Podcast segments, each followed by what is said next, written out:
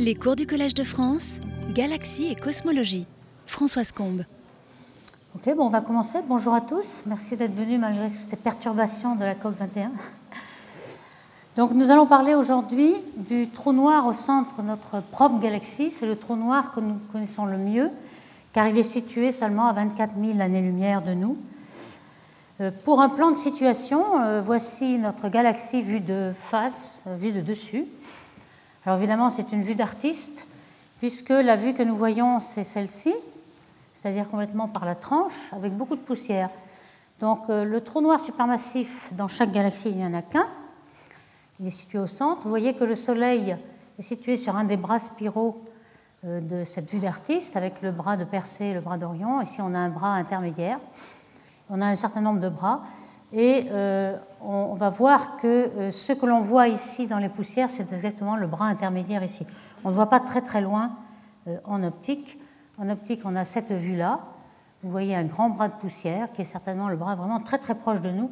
Et on ne voit absolument pas le centre de la galaxie qui se trouve ici. Alors vous avez, pour transpercer la poussière, vous avez l'infrarouge à 2 microns de longueur d'onde.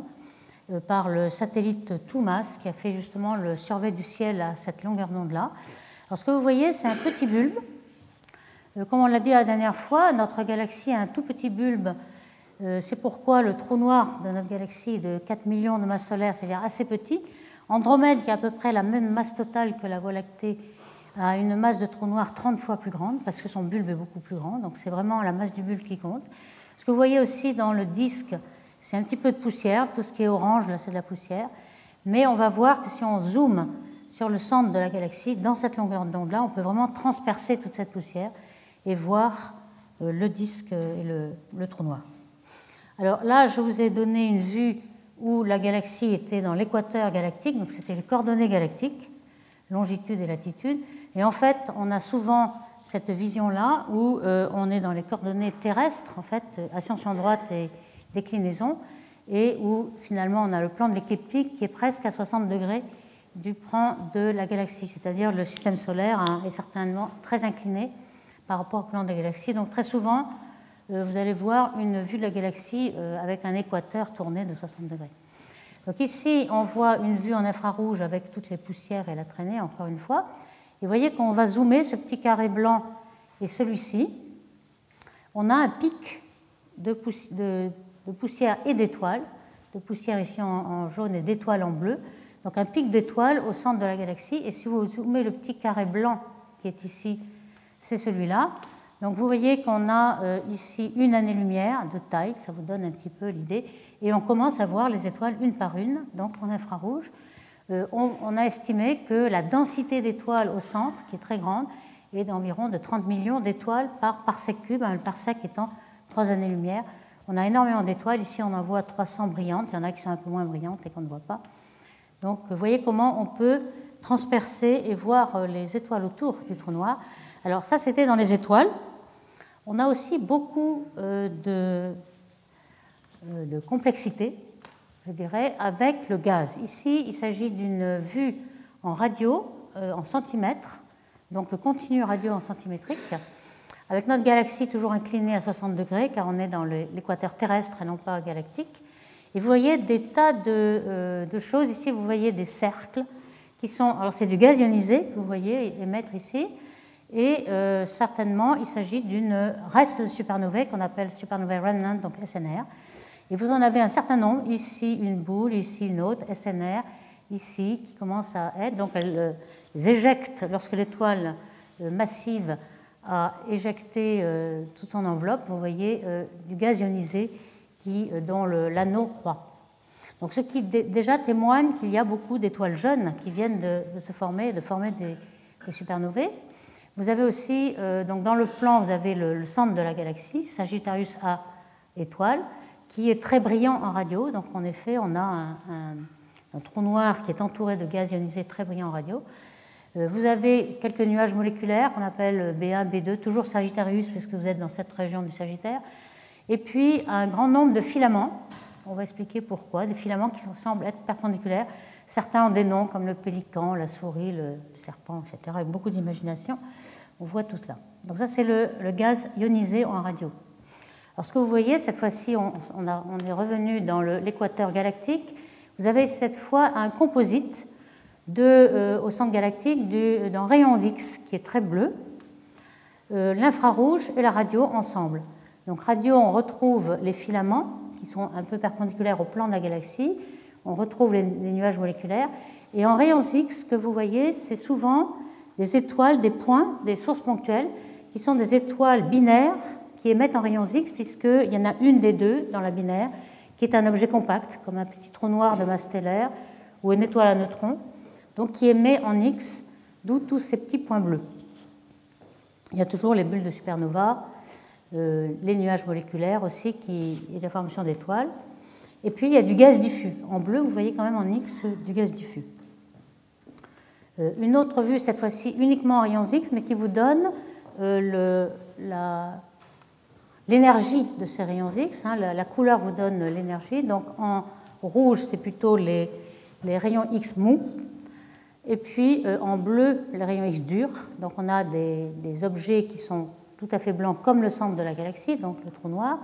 Vous avez aussi des objets qui sont des binaires X très très énergétiques, et puis du gaz chaud euh, diffus qui s'échappe en partie donc euh, toujours dû à la forte euh, formation d'étoiles jeunes qui a été découverte assez récemment puisque en optique on était toujours obscurci par la traînée de poussière. Donc on va zoomer de plus en plus vers le centre de la galaxie donc vous voyez maintenant on a des étoiles que l'on voit une par une.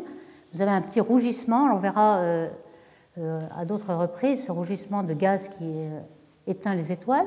Et vous avez cette fois une année-lumière, donc on, a fait quand même beaucoup de chemin sur les 24 000 années-lumière à partir du Soleil. Et ce que vous voyez ici, encore plus zoomé, à 20 jours-lumière, vous commencez à compter les étoiles, puis surtout vous voyez un, un anneau autour de chaque étoile qui est l'anneau de diffraction. Alors, ces deux images ont été obtenues avec le télescope de l'ESO, le VLT, Very Large Telescope, avec l'optique adaptative. Pour, euh, ici, vous avez des étoiles qui sont, euh, euh, par la turbulence atmosphérique, elles sont grossies, si vous voulez.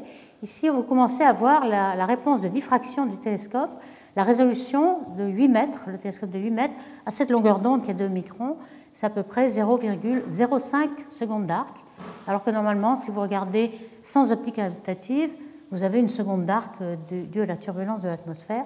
Donc j'ai une petite image qui vous donne un petit peu euh, l'effet de l'optique adaptative. Ici, au départ, vous n'avez aucune optique adaptative, donc vous avez euh, les turbulences de l'atmosphère qui vous donnent une étoile qui fait une seconde d'arc. Vous voyez qu'une seconde d'arc, c'est cette dimension-là.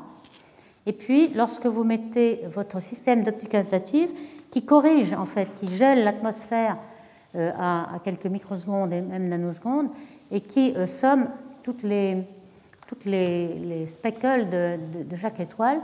Vous voyez que vous allez corriger euh, selon les, la, la, formation de la, les turbulences de qui sont calculées à partir d'une étoile soit laser, soit ordinaire.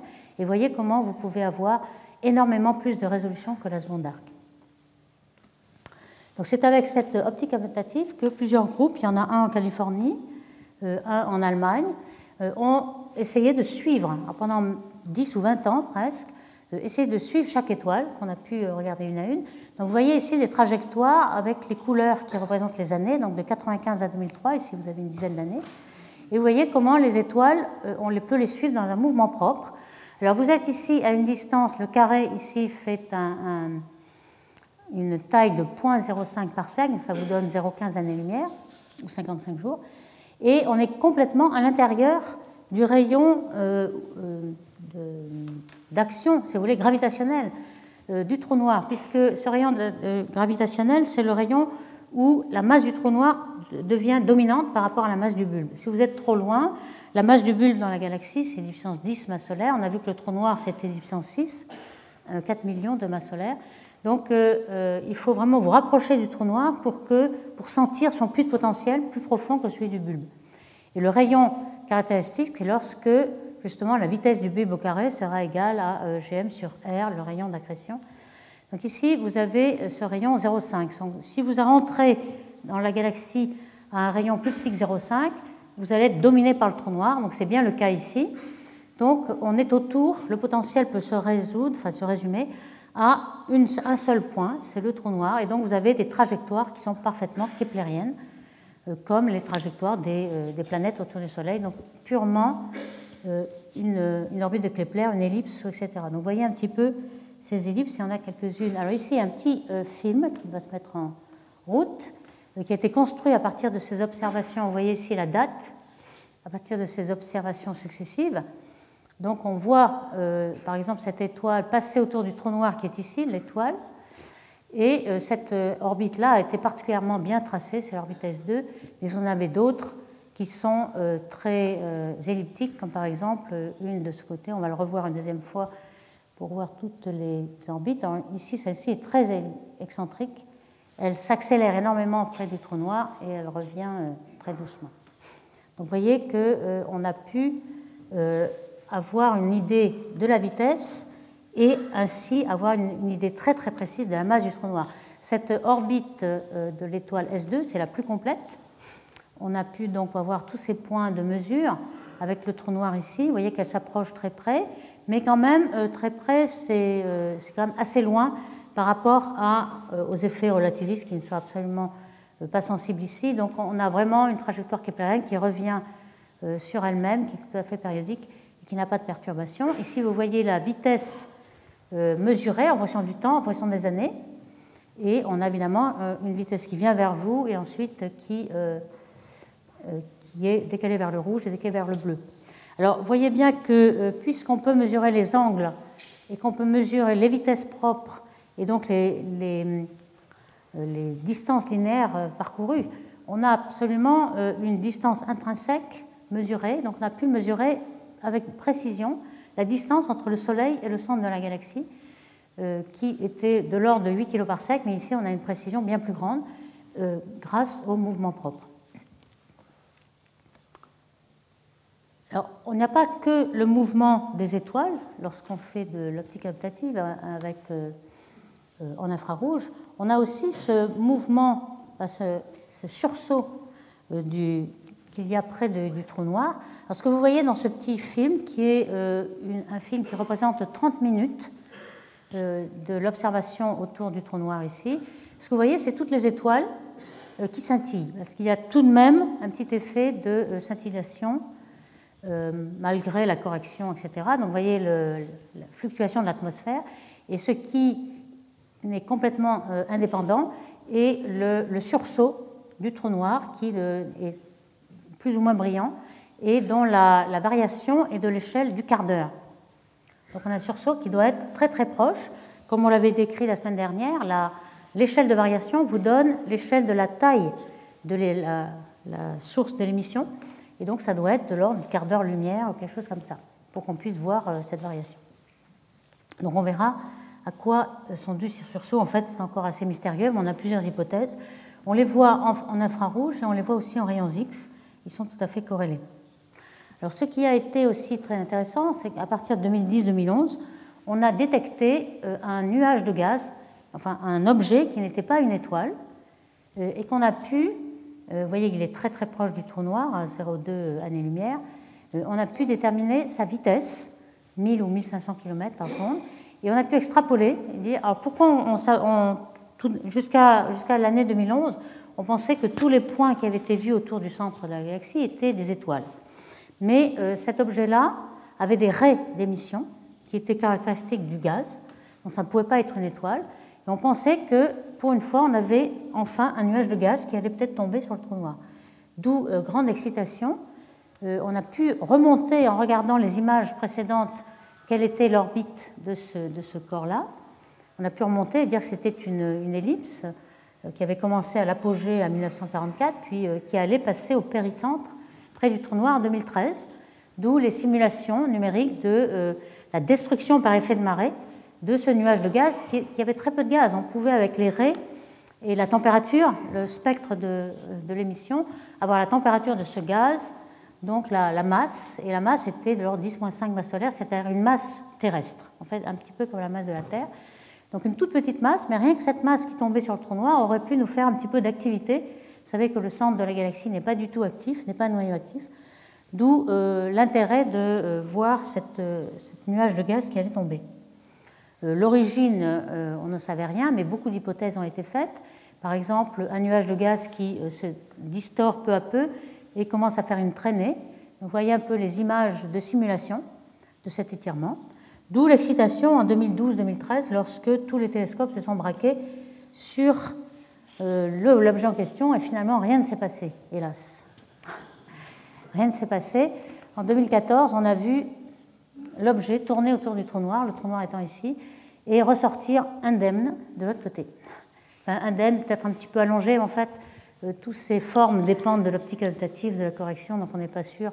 Donc ici, on a pu remonter et puis voir D'où la conclusion, sans doute l'objet beaucoup plus massif que prévu. Il y a du gaz, ça c'est sûr, on a arrêt d'émission, etc. Mais il doit s'agir d'une étoile qui est entourée d'une enveloppe gazeuse. Et donc ce qu'on voyait surtout, c'était l'émission du gaz. On a pu euh, avoir euh, la masse du gaz autour, mais il y a une étoile à l'intérieur que l'on ne voit pas et qui fait que c'est une étoile comme une autre qui tourne autour.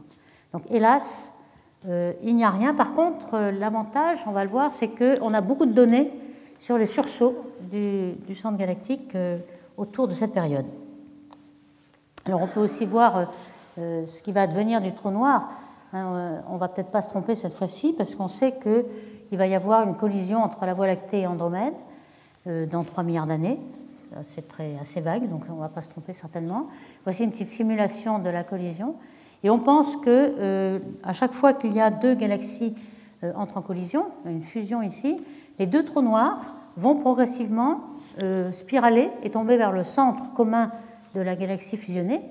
Alors comment euh, ils, tombent vers le centre? D'abord, dans un premier temps, ils vont donner leur énergie et leur moment angulaire à toutes les étoiles au, voisinage.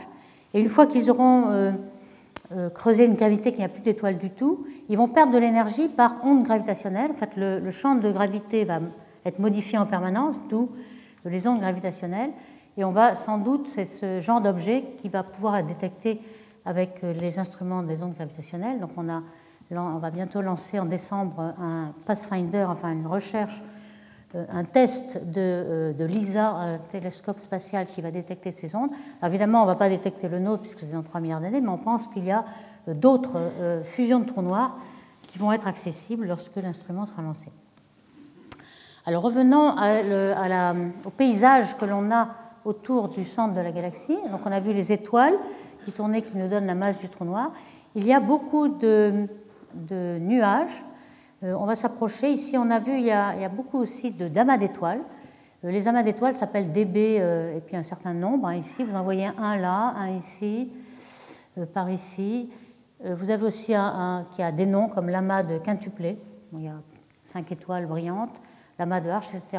Ce qui est très surprenant, c'est qu'il y a énormément de formations d'étoiles, énormément d'amas d'étoiles, en plus des binaires X et de tous les aimants euh, euh, énergétiques.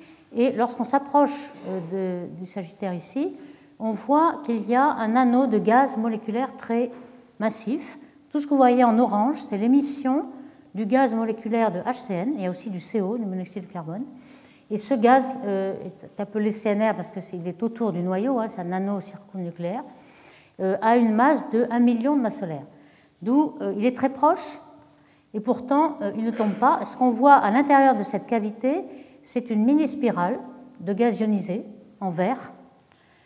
Très peu de gaz, en fait, 60 masses solaires de gaz dans cette spirale ionisée, et dans la cavité 200, donc c'est pas beaucoup.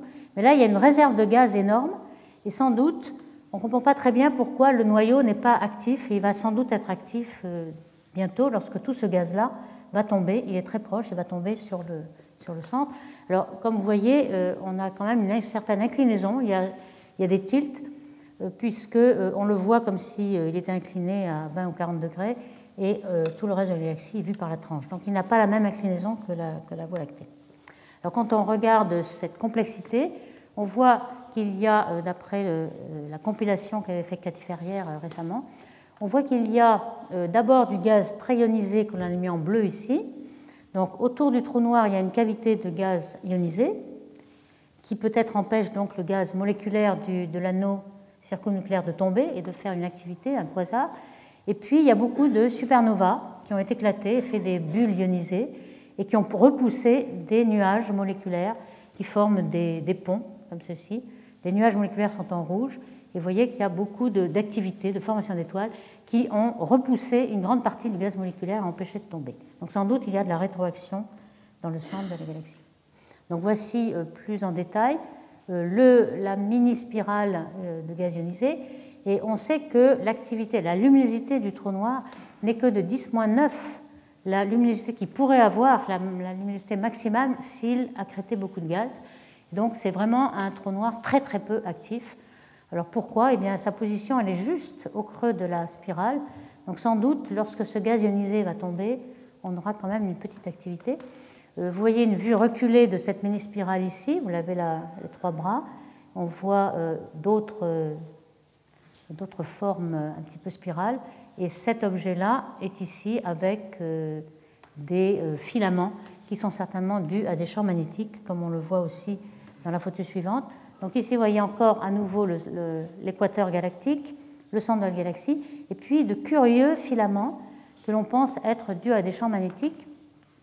Et pendant un certain nombre d'années, euh, beaucoup euh, d'astronomes se sont évertués à avoir un modèle du champ magnétique que l'on pensait euh, poloïdal, perpendiculaire au plan. En fait, on s'aperçoit qu'il y a beaucoup de formations d'étoiles, beaucoup de supernovae qui perturbent énormément et que finalement l'orientation de ce champ magnétique est due à toute cette turbulence. Euh, quand on regarde un petit peu de près euh, à quoi sont dus tous ces filaments, ils sont vraiment très très minces. C'est les filaments les plus minces que l'on voit et les plus grands. Euh, c'est vraiment du champ magnétique. Alors on a l'impression que le champ magnétique domine. En fait, quand on fait une simulation numérique de turbulence, c'est plutôt la gravité qui domine. La gravité du, gaz rend le gaz instable, qui devient turbulent et entraîne par ses mouvements le champ magnétique. Il y a des vortex qui par effet dynamo, euh, font croître le champ magnétique. Donc le champ magnétique suit plutôt que est moteur dans cette, euh, dans cette histoire. Et on a ensuite euh, une certaine équipartition entre énergie magnétique et énergie cinétique, mais c'est seulement après coup par équipartition entre toutes les énergies. Donc cette simulation-là montre un petit peu toute la turbulence la complexité qui est à la fois due aux instabilités gravitationnelles du gaz et les étoiles qui, par des explosions de supernovae, perturbent. Donc voici un petit peu euh, ce qu'on voit donc au centre. On va revenir sur le zoom de nos étoiles ici. On a l'anneau euh, de HCN, c'est-à-dire le molécule en rouge, la spirale à, trois bras ici. Et puis là, vous voyez qu'il s'agit de 3 parsecs, 74 heures seconde. Et il faut vraiment retourner pour le, euh, à, 0,4 parsec, donc un zoom tout à fait central, pour voir les étoiles dont on a vu tout à l'heure le film, le suivi, qui sont ces étoiles très très proches du centre. Donc ça, il faut s'imaginer un petit peu toutes ces échelles qui sont euh, une grande dynamique. Donc ce qu'on a trouvé aussi tout près de la petite échelle, ici une année-lumière toujours, avec la, poussière rouge qui, rougit un peu les étoiles, c'est qu'il euh, y avait énormément d'étoiles très très jeunes, vraiment formées 10 euh, millions d'années, 15 millions d'années. Or, on ne s'attendait pas à trouver toutes ces étoiles jeunes. Alors, comment on le sait? Toutes ces étoiles jeunes sont les petites étoiles entourées de jaune. Euh, on sait que ce sont des étoiles jeunes car elles ont beaucoup de raies d'émission, comme vous pouvez le voir ici, et non pas des raies d'absorption comme les vieilles étoiles.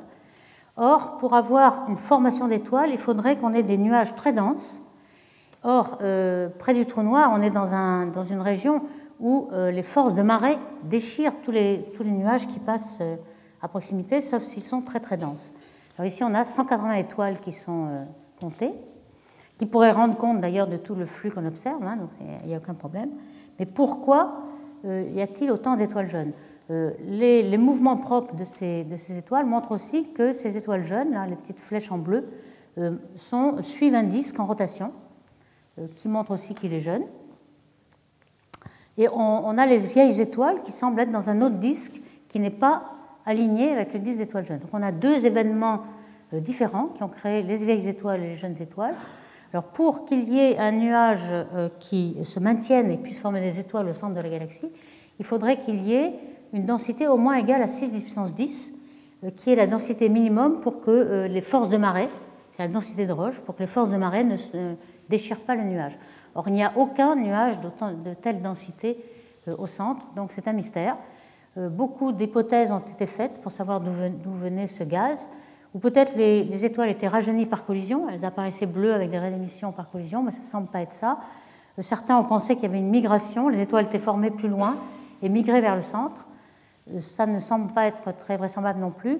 La, seule hypothèse qui reste est qu'un nuage moléculaire très dense qui vient de, plus loin, c'est de 100 sec, tombe sur le trou noir et forme, est déchiré justement par les formes de marée et forme cette espèce d'anneau.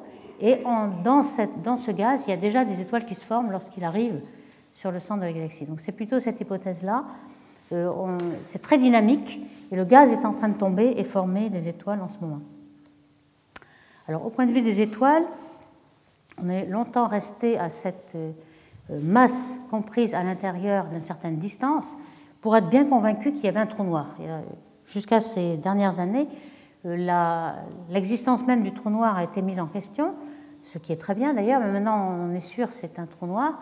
Euh, comme on le voit ici, vous avez la masse, comme on a de la dynamique des étoiles autour, on peut en déduire, puisqu'on est à peu près à symétrie sphérique, euh, quelle est la masse à l'intérieur d'un certain rayon. Alors s'il y avait eu un, énorme amas d'étoiles de 4 10 puissance 6 masse solaire par parsec cube, on aurait eu cette distribution-là. Et pour avoir les observations ici, euh, on aurait dû avoir une densité d'étoiles euh, qui correspond à, la masse du trou noir, c'est vous la 10 puissance 12 masse solaire par parsec cube, ce qui est énorme et qui n'est pas observé.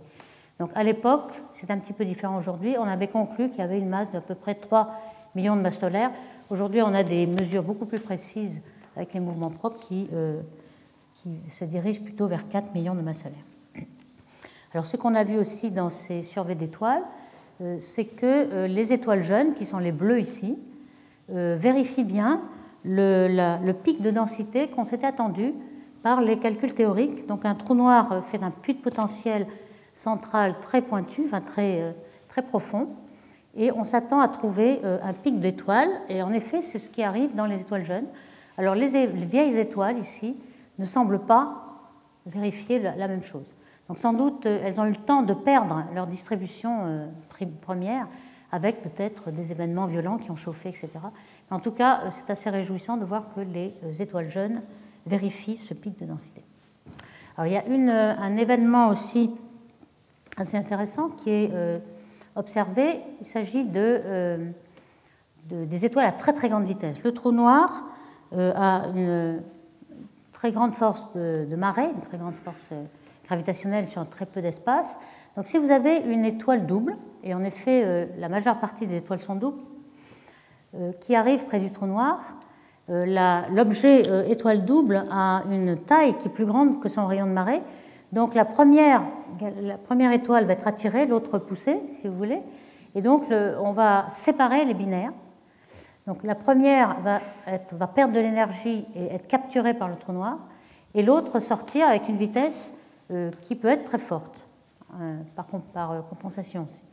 Donc on pense qu'un certain nombre d'étoiles peuvent sortir de la galaxie avec une vitesse d'échappement supérieure à 1000 km par seconde, ce qui est différent de, ce qu'on appelle des étoiles qui s'échappent dans le disque avec une vitesse qui est toujours plus petite, 200 ou 400 km par seconde. Donc on les appelle hyper, je cite ça, donc HVS. Alors comment euh, est-ce possible?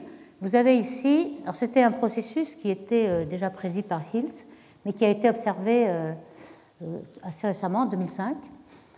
Ici, vous avez la distance au centre de la galaxie, du trou noir, X et Y, en unité astronomique, l'unité astronomique étant de 150 millions de kilomètres. Donc c'est déjà très très près du trou noir. Et vous avez 60 AU, qui est le rayon de marée de la binaire c'est-à-dire la, densité euh, moyenne du trou noir à ce rayon-là, qui est égale à la densité moyenne de la binaire. Donc il faut comparer les densités pour savoir euh, le rayon minimum pour lequel la binaire va, pouvoir être cassée. Donc vous voyez que la binaire va être cassée dans ce rayon-là, alors que pour une étoile unique, le rayon de marée serait celui-là, le petit RT ici. Évidemment, une étoile unique euh, est beaucoup plus dense et un rayon de marée beaucoup plus petit. Donc, si vous rentrez, si votre binaire rentre à 60 AU du centre, donc elle, s'approche assez du trou noir, à ce moment-là, vous pouvez calculer, mettons une binaire, euh, on va prendre une séparation typique entre les deux étoiles de 0,5 AU. À ce moment-là, on a une probabilité, ici en rouge, de séparer et d'avoir une vitesse de 1500 km par seconde de à peu près 75%. Donc là, ça, nous donne un, grand nombre d'étoiles, normalement, qui devraient euh, avoir été éjectées avec ce genre de vitesse-là, 1000 km par seconde. Alors, est-ce qu'on les voit? On en voit, oui, en effet. Ici, vous avez euh, le rayon en kiloparsec cette fois, donc on est bien à l'extérieur de la galaxie. On a un bulbe de la galaxie ici, la petite galaxie, et le Soleil est à 8 kiloparsecs ici. Donc vous voyez qu'on est très à l'extérieur. Euh, on a un certain nombre d'étoiles qui sont observées très très haut au-dessus du plan et très loin à l'extérieur de la galaxie. on suppose que toutes ces étoiles sont sans doute ont été par origine euh, déviées par le trou noir. Euh, on n'en détecte pas autant qu'on pourrait. En fait, on pourrait en avoir un millier, mais là, vous en avez beaucoup moins, quelques dizaines. Et vous le voyez aussi dans la courbe des vitesses. Vous avez une aile de raie avec beaucoup d'étoiles. Alors, ça dépend évidemment. Ici, vous avez un diagramme vitesse-rayon.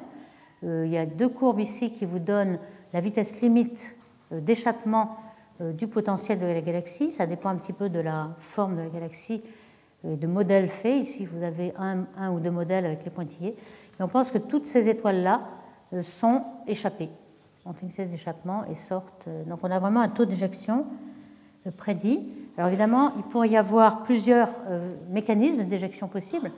Donc on a, décrit celui-ci, une, binaire qui passe autour du trou noir, et euh, comment euh, reconnaître qu'il s'agit bien du trou noir et non pas d'un autre mécanisme d'éjection, comme par exemple une binaire dans un disque. le principal taux d'éjection des étoiles à grande vitesse, c'est plutôt celui-ci dans le disque, lorsque vous avez une binaire et une, une des deux étoiles devient une supernovae, donc éclate donc vous avez beaucoup moins de masse et vous ne retenez plus l'étoile euh, compagnon. L'étoile compagnon peut s'en aller euh, avec une grande vitesse, ou alors l'interaction entre deux binaires, etc. Et ceci, c'est toujours dans le disque. Donc c'est des étoiles qui, se retrouvent avec une anisotropie par rapport à la galaxie qu'on a symbolisée ici par une spirale. Donc on doit pouvoir reconnaître les euh, mécanismes d'éjection, que ce soit par un trou noir ou alors que ce soit par un trou noir binaire. En fait, euh, dans notre galaxie, on sait que le trou noir n'est pas binaire, on verra pourquoi. Mais en fait, on, aurait pu avoir les divers mécanismes euh, par l'isotropie euh, de, la distribution des étoiles observées. Ici, évidemment, lorsque le, potentiel de, la galaxie n'est pas isotrope, on a aussi un degré d'anisotropie dans les vitesses observées. On peut avoir aussi des, bras de marée ou bien des, trous noirs qui envoient un jet et qui forment des étoiles dans le jet. Donc il y a une très grande variété et euh, on, peut quand même euh, distinguer ce qui est dû aux étoiles éjectées par le trou noir et ce qui est dû à d'autres processus. Alors maintenant, euh, on aimerait connaître un petit peu, est-ce que le trou noir est au centre? Est-ce qu'il bouge? Est-ce qu'il est possible? On a vu dans les galaxies extérieures que les trous noirs n'étaient pas figés au centre. Alors là, vous avez une observation qui a été faite en radio euh, centimétrique à très longue base pour avoir une très haute résolution. Hein, VLBI veut dire Very Long Baseline Interferometry. Euh, vous avez ici une échelle qui est en 0,005, euh, donc c'est des milliards de secondes, 5 milliards de secondes, ici aussi. Et vous avez un mouvement propre qui a été observé. Vous voyez les dates ici, 95, 96, mars. ici, dans la journée, il est passé de là à là, etc. Donc on a un mouvement qui est très petit, puisque c'est des milliards de secondes, mais qui est quand même observable et qui montre que le trou noir est fixe. Vous allez me dire, on voit le trou noir bouger, mais en fait ce qu'on voit, c'est euh, le mouvement du trou noir par rapport à un repère fixe, les quasars, mais c'est nous qui bougeons. En fait, on mesure le mouvement du Soleil qui tourne dans la, Voie lactée. Elle fait le, tour de la Voie lactée à peu près en 200 millions d'années. Et donc, euh, ce mouvement-là, c'est celui qu'on voit. En quelques semaines, on peut le voir bouger si c'est euh, des petites variations de 5 milliards, de secondes. Donc quand on a fait le calcul, on voit que le centre de la galaxie est complètement fixe. Donc ça, c'est très intéressant. Il est assez massif et il n'est pas perturbé par, un, par une binaire ou quelque chose d'autre. Il est vraiment fixe et ne bouge pas. Alors on a pu aussi mesurer sa taille. Alors ce qu'on voit ici, c'est euh, la taille mesurée justement en radioastronomie avec plusieurs longueurs d'onde. Donc euh, ce que vous voyez ici, c'est une, euh, une, taille diffusée, une, image floutée si vous voulez, par le milieu ionisé qu'il y a entre le centre galactique et nous. on a une ligne de visée qui rencontre beaucoup d'électrons et de protons. Ces particules diffusent la lumière en, centimétrique et l'effet varie en lambda-2, ou si vous voulez, nu au carré. Donc à plus haute fréquence, on a plus de, de, diffusion. Donc ici, vous avez qu'à 43 GHz, vous avez une grande taille, et puis ensuite, euh, à plus petite, vous pouvez avoir une certaine taille. Alors, est-ce qu'on est arrivé à mesurer la taille intrinsèque et non pas la taille augmentée par des effets de diffusion? Oui, on commence.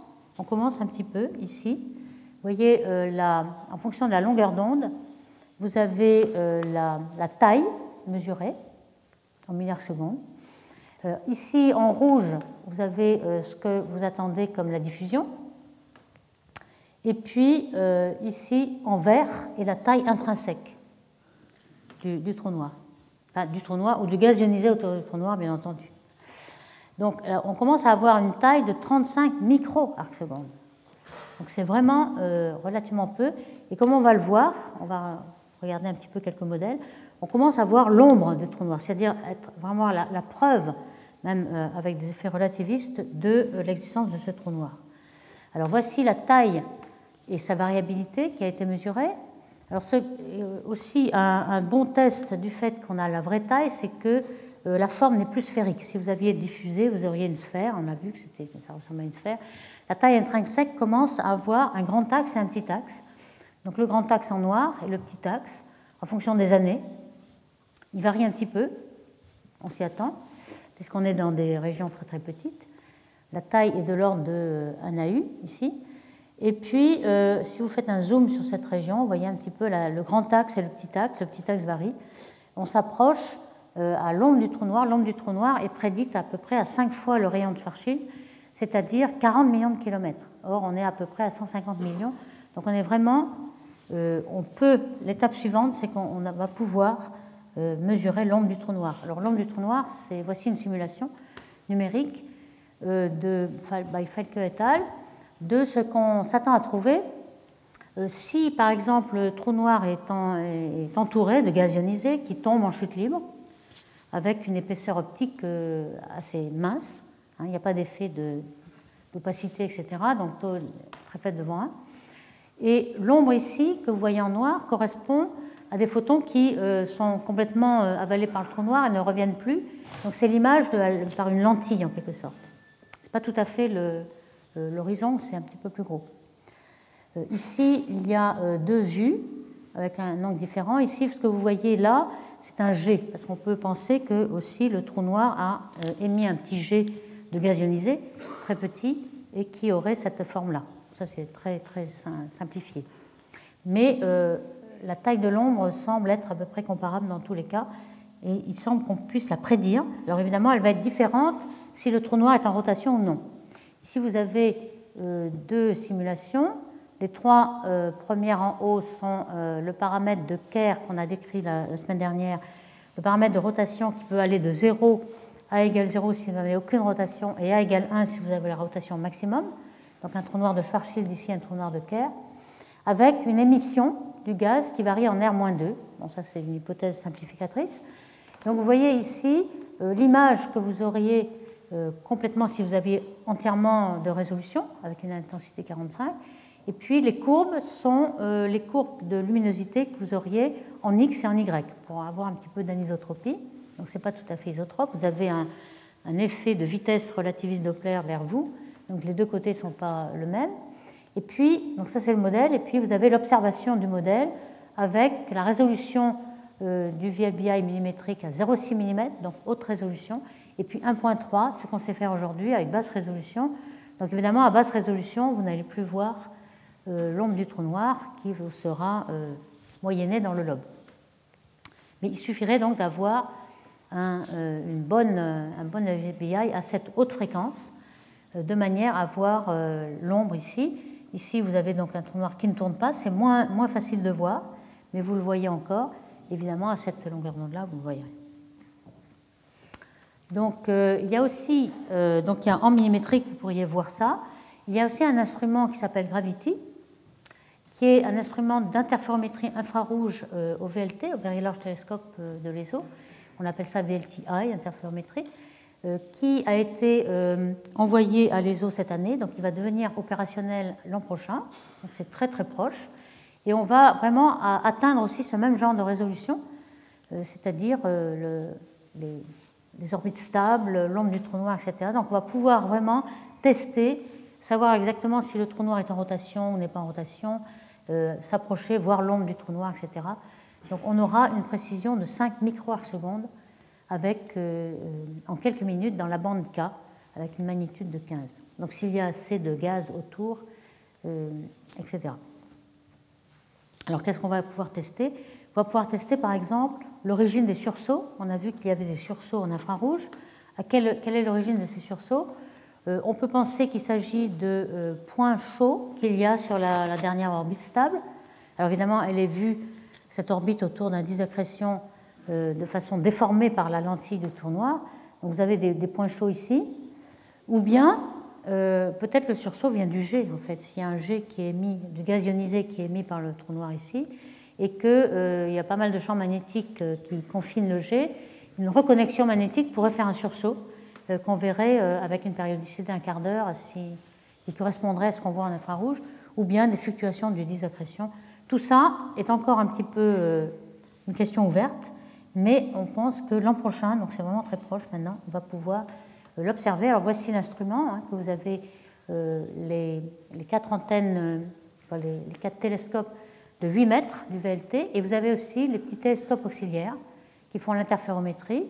Euh, vous avez des fibres optiques dont le dessin est, indiqué ici et qui recombinent les faisceaux lumineux dans un tunnel avec des petits chariots qui euh, font l'interférométrie. Donc tout cet instrument est euh, tout à fait installé et va pouvoir donner ses résultats. Et enfin, je parle aussi du, de millimétrique, ce qu'on appelle Event Horizon Telescope, c'est-à-dire un télescope pour regarder le, l'horizon des événements, EHT euh, en raccourci. Et cet EHT, c'est une combinaison de plusieurs télescopes millimétriques. On a vu qu'il fallait avoir une longueur d'onde de 0,6 mm pour avoir une bonne résolution. Et en effet, on commence à y arriver, surtout avec ALMA, qui est le télescope qui, vient d'être opérationnel euh, sur le plateau d'Atacama au Chili et qui observe dans ces longueurs d'onde à 0,6 euh, mm et même en dessous, à 0,3 mm car il est placé à 5500 mètres d'altitude dans le plateau et avec une atmosphère très pure. Donc voici une simulation de ce qui peut être fait lorsqu'on aura euh, tous ces télescopes mis en commun, d'un arc un petit peu gravitationnel, d'un anneau de lumière euh, autour d'un trou noir de Kerr. Alors maintenant, venons-en à des observations un petit peu plus euh, précises sur le spectre du trou noir et de son jet. Euh, on pense qu'il y a une émission synchrotron qui vient des électrons du gaz ionisé. Et vous voyez une simulation euh, en fonction de la longueur d'onde, de la fréquence ici, puissance 10 à puissance 14, euh, avec une partie optiquement mince et une partie optiquement épaisse. Alors, G ou pas, hein, on a vu que Falco et al. avait simulé le G de Sagittarius. tout ceci est, assez bien simulé. Le spectre observé est ici, en noir, et euh, on reviendra plus tard, là je montre euh, ce terme un petit peu, cet acronyme ADAF, dont on euh, détaillera un peu plus, plus tard dans les, semaines suivantes. Mais on pense que notre trou noir n'émet que très très très peu de, luminosité. Et on ne comprend pas très bien pourquoi, parce qu'il y a tout de même un tout petit peu de gaz qui, qui semble tomber autour. Donc la seule solution qu'on ait trouvée, c'est un disque d'accrétion, un flot d'accrétion, dans lequel toute l'énergie serait euh, entraîner vers le trou noir sans rayonner. C'est ce, que, que veut dire cet acronyme, Advection Dominated. C'est qu'on euh, va, comprendre la physique un petit peu pourquoi, mais euh, il faut trouver un mécanisme qui supprime l'énergie puisqu'on ne la voit pas, alors qu'il y a quand même des, électrons qui sont autour. Donc ici, on a trois sortes d'émissions. Hein, en pointillé, l'émission synchrotron des électrons. Et puis, on sait que les électrons peuvent aussi euh, donner leur énergie à des photons millimétriques radio qui sont ici pour donner des photons un peu plus énergiques. Donc euh, c'est une émission inverse Compton qui est représentée ici, et puis l'émission thermique des, électrons aussi. Donc tout ceci, je le mentionne, mais on, le reverra plus en détail. ceci, c'était pour montrer un petit peu l'activité des sursauts. le spectre est ici, dans la zone calme, qu'on a reproduit ici. Et puis ce qu'on voit dans un sursaut, c'est que la radio est complètement identique. Donc tout ce qui émet en radio est certainement assez loin du trou noir car il ne varie pas. Donc ici on a superposé trois courbes mais c'est les mêmes en radio. Est-ce que vous voyez la différence entre un, trou noir calme et un trou noir qui fait des sursauts? C'est euh, une émission augmentée en, infrarouge et en X. Ici, vous avez l'X et ici l'infrarouge. Alors, il y a trois possibilités. On ne sait pas exactement la contribution de ces trois. Mais vous voyez, en haut, on aurait un synchrotron partout, en infrarouge et en X. Au milieu, on peut penser qu'on a du synchrotron, puis ensuite de, l'émission Compton d'électrons qui redonne son énergie au photon. Euh, et ici euh, aussi, hein, de l'émission Scanton. Et puis, par contre, ici, c'est euh, ce qu'on appelle SSC ou synchroton self-compton, c'est-à-dire que les, énergies, les électrons redonnent de l'énergie à leurs propres photons. Donc, c'est auto, si vous voulez. C'est l'effet Compton sur les propres photons émis par les électrons sur eux-mêmes. Donc, cette, cette hypothèse-là. Donc, tout cela sont les mécanismes d'émission qui peuvent rendre compte des sursauts. Alors les sursauts de, euh, en X et en infrarouge de Sagittarius A sont vraiment encore mystérieux. On a, on a déjà dit plusieurs scénarios, mais on n'en sait rien. Et euh, on va montrer ici que euh, depuis ces récentes années, et justement grâce au nuage G2 qui est passé très près, on a maintenant environ presque 100, une centaine de sursauts en rayons X, et on commence à comprendre un petit peu plus la statistique grâce à ce, nuage. Alors, vous voyez un petit peu le sursaut, c'est ça qu'on voit en X. Alors, voici les, sursauts à diverses longueurs d'onde. Euh, ce qui est euh, remarqué, c'est que ici vous avez une l'heure euh, qui est la même heure partout, hein, de 4 à 12. Donc, vous voyez que les, sursauts en rayons X et en infrarouge sont exactement à la même heure, sont exactement synchronisés, donc sans doute la même région. Et par contre, on voit un petit, quelque chose en radio, mais c'est complètement décalé. D'où il faut sans doute expliquer euh, la désynchronisation ici. Euh, quelques modèles ont été faits. Euh, si c'est proche du trou noir, il y a des effets de lentille gravitationnelle. Ici, vous avez un anneau et ici, vous avez quelques images. Mais en gros, vous avez des, flux d'autant plus forts que vous êtes sur la dernière orbite stable, ici, ou bien à 1,2 fois ce rayon, ou 1,5, ou 2 fois, etc., avec une certaine phase donc une certaine euh, position azimutale en fonction euh, de, ces effets de taille.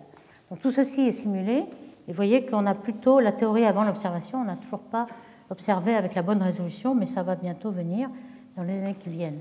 Ce qu'on a pu euh, remarquer aussi, c'est qu'il y a une corrélation entre la luminosité radio et la luminosité X. Vous avez ici les, sursauts de Sagittarius A star, et les autres galaxies proches, qui sont de faibles euh, quasars, de faibles euh, noyaux actifs, euh, sont aussi là-dessus. Donc il semblerait que les sursauts ne dépassent jamais cette zone. Il y a sans doute une certaine impossibilité. Il y a un processus physique qui doit corréler un petit peu cette, cette corrélation.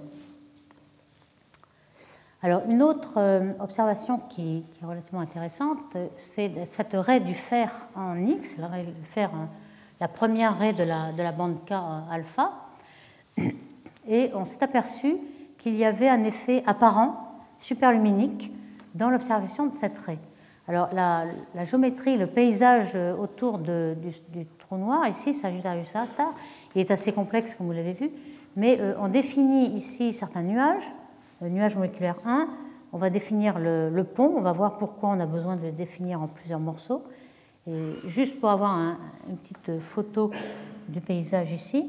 Et voici ce qu'on observe en fait en fonction du temps, c'est-à-dire en fonction des années, novembre 2004, euh, avril 2007, euh, mars 2008 et avril 2009. Vous voyez que euh, si on regarde que la raie du fer, de cette raie en rayon X très énergique, on commence à voir quelque chose, un signal qui arrive de la droite, et puis qui illumine plusieurs régions du pont successivement.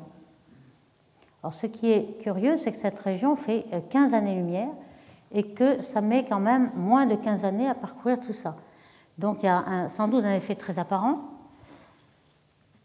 Hein, quand on regarde un petit peu les temps et les longueurs, on s'aperçoit qu'il y a une vitesse apparente de 5 fois la vitesse de la lumière. Alors évidemment, ce n'est qu'apparent. Ici, il s'agit sans doute de la réflexion qu'il y a sur ces nuages.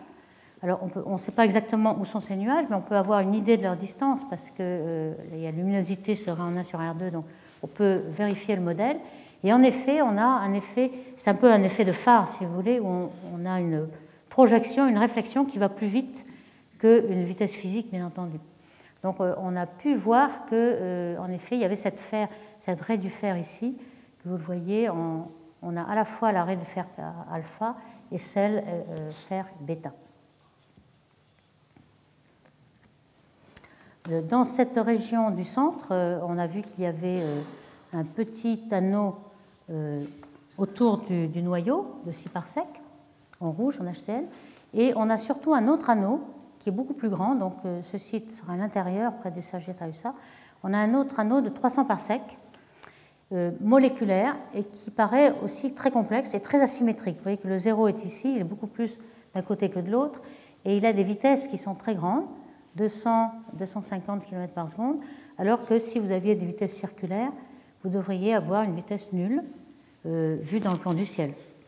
Donc on a une géométrie assez perturbée, non axisymétrique, et une cinématique très très perturbée, non circulaire, etc.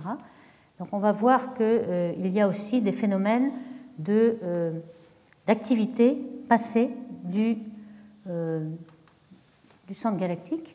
on s'est aperçu, alors ici on a Sagittarius B2 qui est ici, hein, un peu vers la gauche.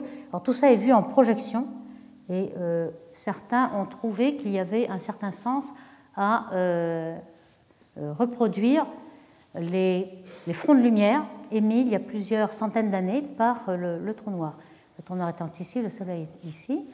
Et on arrive à retrouver une, certaine cohérence avec des fronts de lumière, donc des activités successives, avec une période qui serait quelques centaines d'années, ce n'est pas complètement périodique, mais il y a une certaine échelle de temps, qui correspondent aussi à une bulle que l'on a vue avec, euh, par exemple, le télescope Fermi en gamma.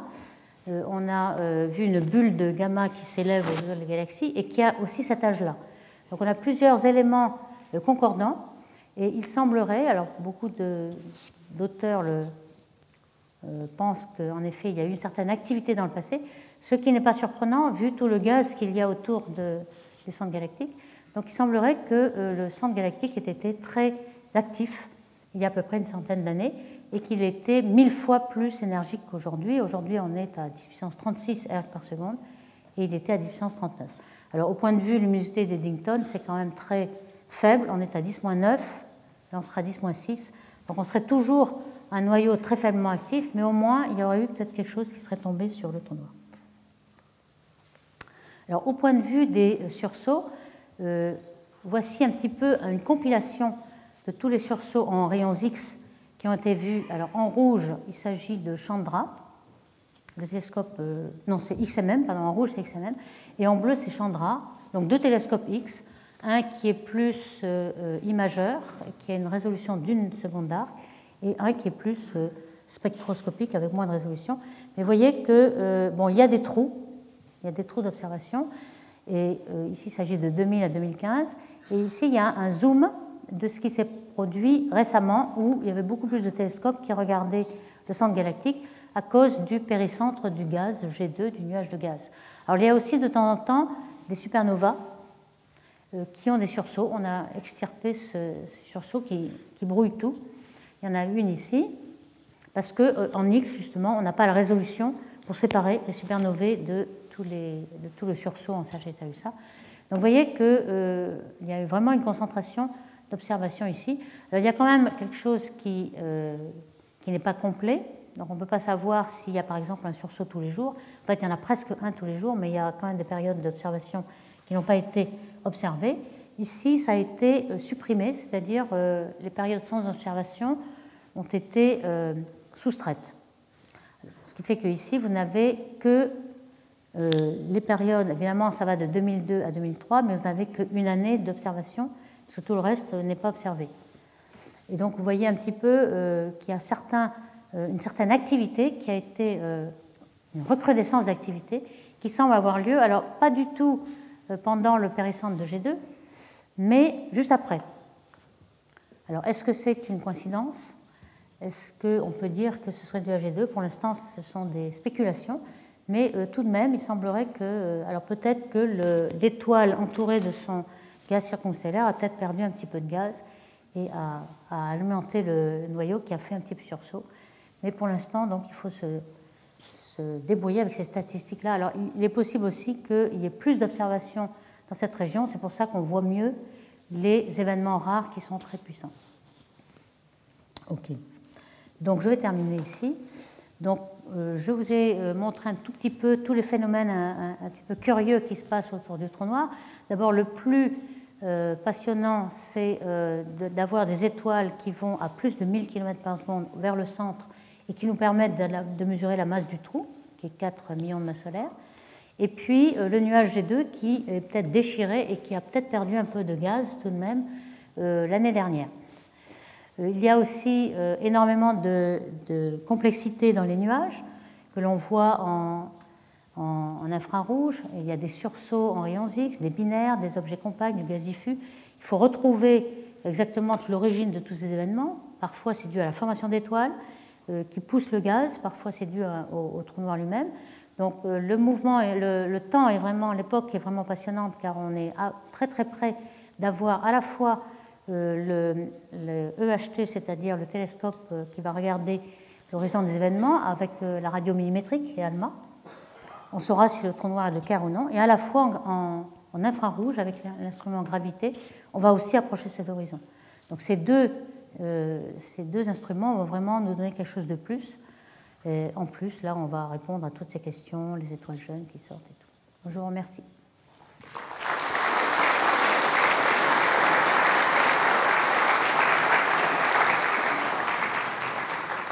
Dans la deuxième partie, nous aurons un séminaire d'Aurélien Barrault, fascinant sur la thermodynamique Retrouvez tous les contenus du Collège de France sur www.colège-2-france.fr.